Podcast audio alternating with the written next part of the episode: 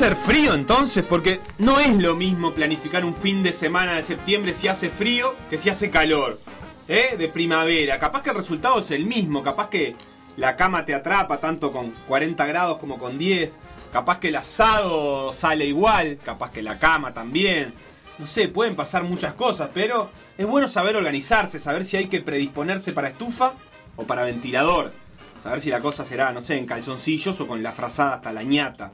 Y junio no presenta dificultades porque no presenta sorpresas. Enero tampoco.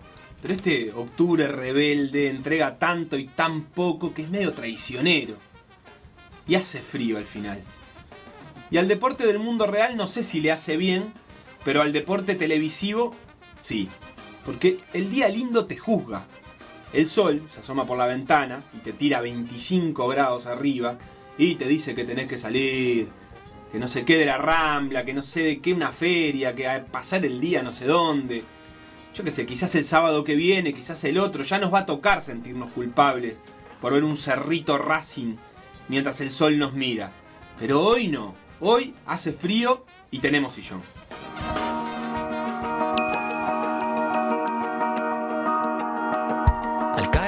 Sanno che ore sono adesso. Il sole sulla rambla oggi non è lo stesso. In Francia c'è un concerto, la gente. Es sábado y es de mañana. En el nuevo mundillo del ciclismo, nuevo para mí, hay indignación porque ESPN no pasa el Giro de Italia por la tele, aunque sí lo pasa por la web. Muchos nos malacostumbramos a los mil canales y a las 100 competencias todo el tiempo. Nos malacostumbró el siglo XX. Y ya nos olvidamos que hace tres meses los canales de deporte repetían y repetían partidos viejos. Nos olvidamos que en mayo miramos de vuelta los partidos del Mundial 2010, que fingimos emocionarnos con goles que ya habíamos gritado y nos volvieron a pegar derrotas que creíamos olvidadas. Y le pedimos más y más a la tele. Le pedimos que todos los días, a toda hora, pase algo increíble. Y no está mal pedirle. Y lo cierto es que está ahí.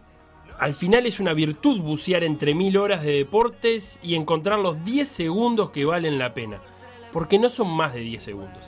O sí, es todo.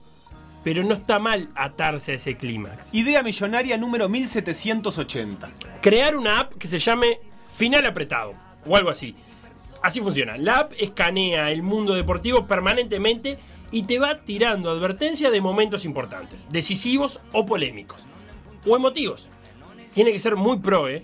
Te tiene que dar el link directo al evento o partido. El ciclismo se mueve en burbuja, es una pompa de jabón que flota por Europa buscando dónde aterrizar con su circo. Ahora es en Italia, es el Giro de Italia. Coincide con otras carreras pesadas, así que, la verdad, no tenemos a todos los salados recorriendo Italia. Roglic no está, Pogachar tampoco, no está la Philippe, no es el Tour, digamos. Pero el Giro empieza con contrarreloj y se le presta atención. Más que nada porque amamos a los Tano, y siempre está la chance de que un Tano gane, y entonces se vuelva emoción el lunfardo rioplatense.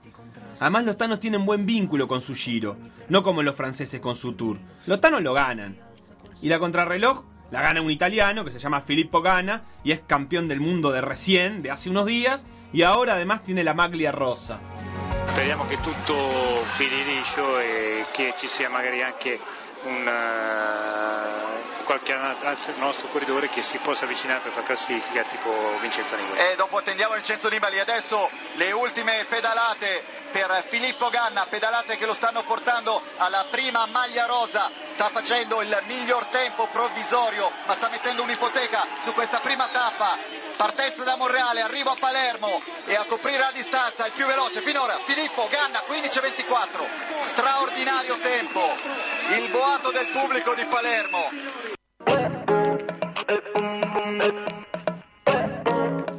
Pasa el mediodía que todavía no funge de tal porque no se ha servido el almuerzo y el mate todavía entrega las últimas vueltas. También se puede escuchar música, pienso, no hay por qué obligarse a ver un nuevo 0 a 0 del Atlético Madrid. Aunque Suárez esté en cancha, no sé, los buenos muchachos sacaron un tema nuevo. Tum, tum, tu, tu, tum. Dalton vive de día y duerme de noche y saca lindas canciones. Parece una buena idea, ¿eh?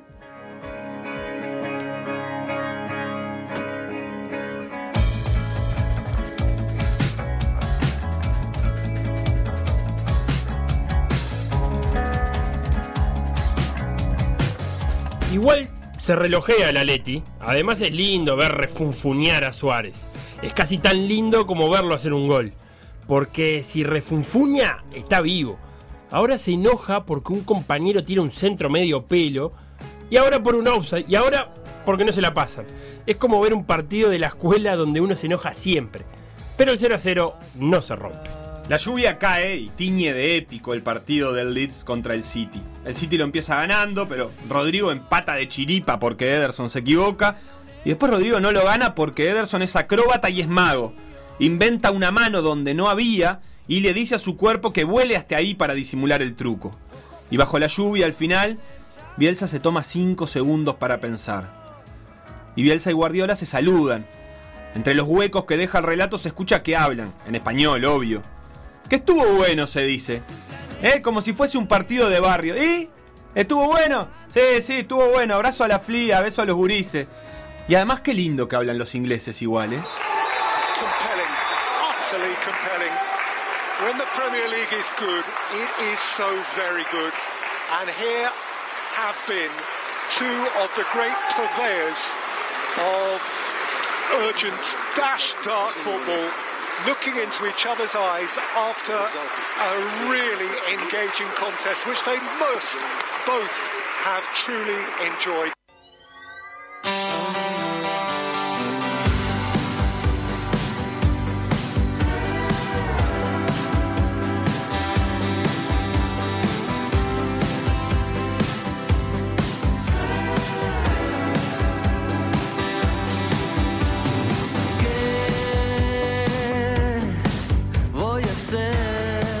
De Bielsa versus Guardiola a Román Cuello versus Munúa. Un partido que se le había quedado atragantado al campeonato uruguayo y que había que bajarlo de alguna manera antes de seguir adelante. Se jugó en Belvedere, donde nunca Vergesio hizo un gol. Contra Liverpool, al cual Vergesio nunca les había hecho un gol. Y fue Vergesio e hizo dos. Tamanana. Pero, pero, Liverpool intentó una remontada que quedó en intentona. Ataca Liverpool. El pase por la derecha está el descuento. Lo tiene por la derecha Escobar. Tiro bajo. Gol. ¡Gol!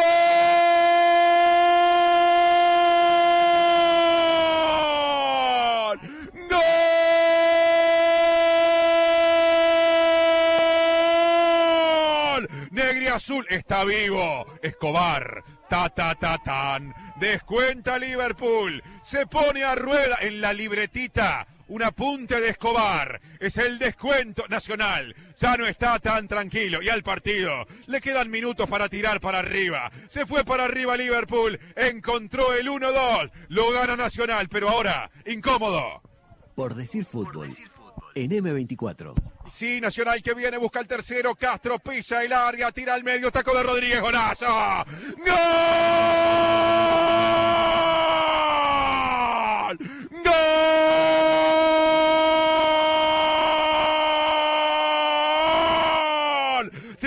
Santiago Rodríguez. Castro el Chori abrió la puerta de la izquierda y de taco Santiago conectó con el arco. Paso firme, taco de Santiago Rodríguez. No hay Escobar que lo haga asustar al jugador de Nacional que hace rato viene encontrándose con su mejor nivel y que ahora con lujo saca al equipo de un aprieto. Nacional estaba ganando 2 a 1. Nacional ya no está ganando 3 a 1. Porque Castro, porque Rodríguez, porque gol.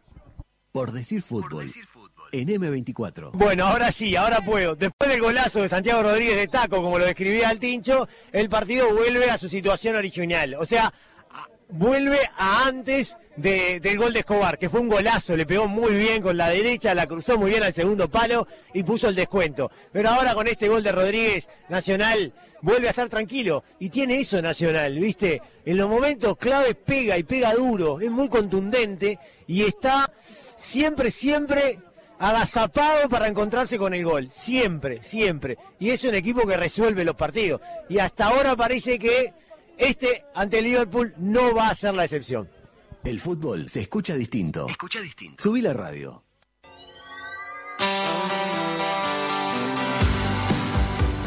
No solo tiene deporte la app con la que me voy a hacer rico, me doy Ajá. cuenta que puede incluir más cosas.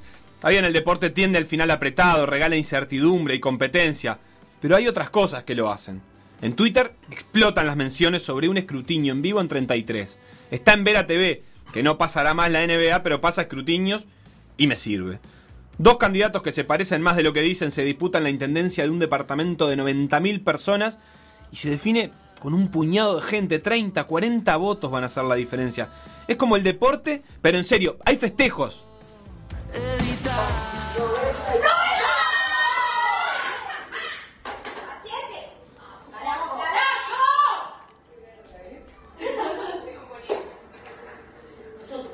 Y hay polémica. Estás haciendo que estás calificando. Estás haciendo un calificativo. Con todo, respeto, con todo respeto, la Junta tuvo un aceleramiento. Sí, no, claro. Y todos, todos acá nos merecemos tener la misma. ¿Sabés qué? ¿Sabés cómo se dice eso? Disculpe, Mesa, ¿puede más suave? Y yo Claro. desacelero. No una aceleración y prepotente. Porque te voy a explicar algo. Nosotros le hemos que van a hacerlo. ¿Quieren ir más lento? Vamos más lento. Esto va como dos lemas. Entonces, porque lo tengo que escribir. Perfecto. Yo pregunté. Está muy bien. Y hay un final apretadísimo en la última urna y se pelean cada voto, cada doblez de más en cada hoja, cada cosa dudosa. Y al final gana Mario Silvera, que era uno de los dos, e inaugura el domingo festejando.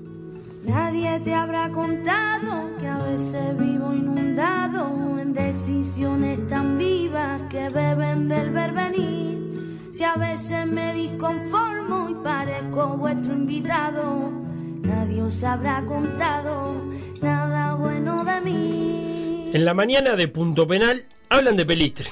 El Tottenham le hace 6 al Manchester, a donde va a ir a parar Pelistri. Qué increíble que sos Premier League. Y el Aston Villa va y le hace 7 al Liverpool. Ya estás en cualquiera Premier League. Y el Everton sigue ganando. Ya está sorpresiva Premier League. Me entero que Araujo es titular en el Barcelona, pero me entero tarde y pongo los últimos 30. Hace dupla con Piqué. En mi cabeza es el 2010. Piqué es un muro imposible que gana el Mundial casi sin recibir goles. Esa España, Piqué cabeza, puso el músculo. Y así, en un segundo, ahora al lado de Piqué está Araujo. Es una locura, todo pasa tan rápido. Entre la incipiente, incipiente siesta que me voy a pegar parecen aparecer algunas frases sueltas. O sea, Araujo se la pasa con Messi y con Coutinho o algo así. Ya está en marcha el partido entre el Barça, el conjunto nervionense. La pelota de Tima Messi descargando hacia atrás para Ronald Araujo. Del área ingresó la misma. Ocampo que tiene una bicicleta. Buen cierre de Ronald Araujo. Magnífico lo del Charrúa. Y Coutinho que hace la pausa. Decide retrocederla para Ronald Araujo. Y juega bárbaro. Y Araujo en el 2010 tenía 11 años, ni siquiera hacía juveniles. Yo no sé si estoy pronto para pensar en esto un domingo invernal de octubre, pero por suerte la siesta se ocupa de la cabeza.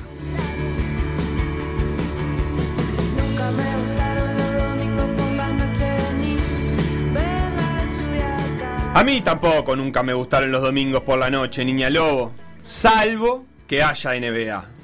Sigue haciendo frío, pero ahora no hay que bucear entre nada para encontrar deporte emocionante. Están las finales de la NBA, que no duran 10 segundos, duran todo lo que le queda al domingo y se pueden ver en la cama, calentitos. La app en estos casos no es necesaria. Juegan los Heat y los Lakers. Y está todo para los Lakers, porque está LeBron, porque está Davis y porque a Miami no le quedan casi jugadores. Pero cómo luchan los eh? luchan y luchan y luchan y le falta de Bayo, que son 15 puntos y 10 rebotes. Y Dragic, que son 15 puntos y 5 asistencias, y luchan y defienden el primer cuarto como si les fuera la vida. Y la verdad es que les va la vida. Y cuanto más luchan, más querés que ganen. Y cuanto más luchan y más van ganando, más seguro estás de que van a perder. Y así es, todo el partido esperando que llegue el momento en que no van a poder más los hits. ¿Cuándo va a ser que no les va a alcanzar todo esto que hicieron durante 20 y 30 y 40 minutos? El hincha está siempre proyectando el fracaso. Y los Lakers, obvio, obvio, obvio, terminan pasando al frente cuanto falta poco. Maldito domingo que no te regala ni la épica del final. O sí, atento, porque Jimmy Butler juega por él y por los que faltan e incluso por los que vienen. Bueno, le abrieron el camino y de allí sigue la conversación. LeBron, Butler Butler llega a 40 puntos. Y tiene algo que decir. De todo y para todos, ¿eh? Jimmy Butler, estrella indiscutible de este partido. Miami parece que gana. El domingo se va. Las finales de la NBA se entreveran. La cámara ahora captura los labios de Butler cuando se cruza con LeBron. De nuevo, se cruzaron todo el partido. Estás en problemas, le dice Butler a LeBron y a todos. Ellos están en problemas ahora, le dice Butler a sus compañeros. Y mira a LeBron. No sé si yo le mojaría tanto la oreja a LeBron. Jimmy Butler dijo, vamos a ganar el juego 2. Se equivocó. El Heat va a ganar el juego 3. ¿Y de qué manera? 115 a 104 pizarra final. LeBron, 25 puntos, 10 rebotes, 8 asistencias, pero además 8 pérdidas. Y la motivación para el juego 4, quizás el par de intercambios que tuvo con que veamos allí momentáneamente en pantalla Jimmy Butler. Miro el pronóstico del tiempo.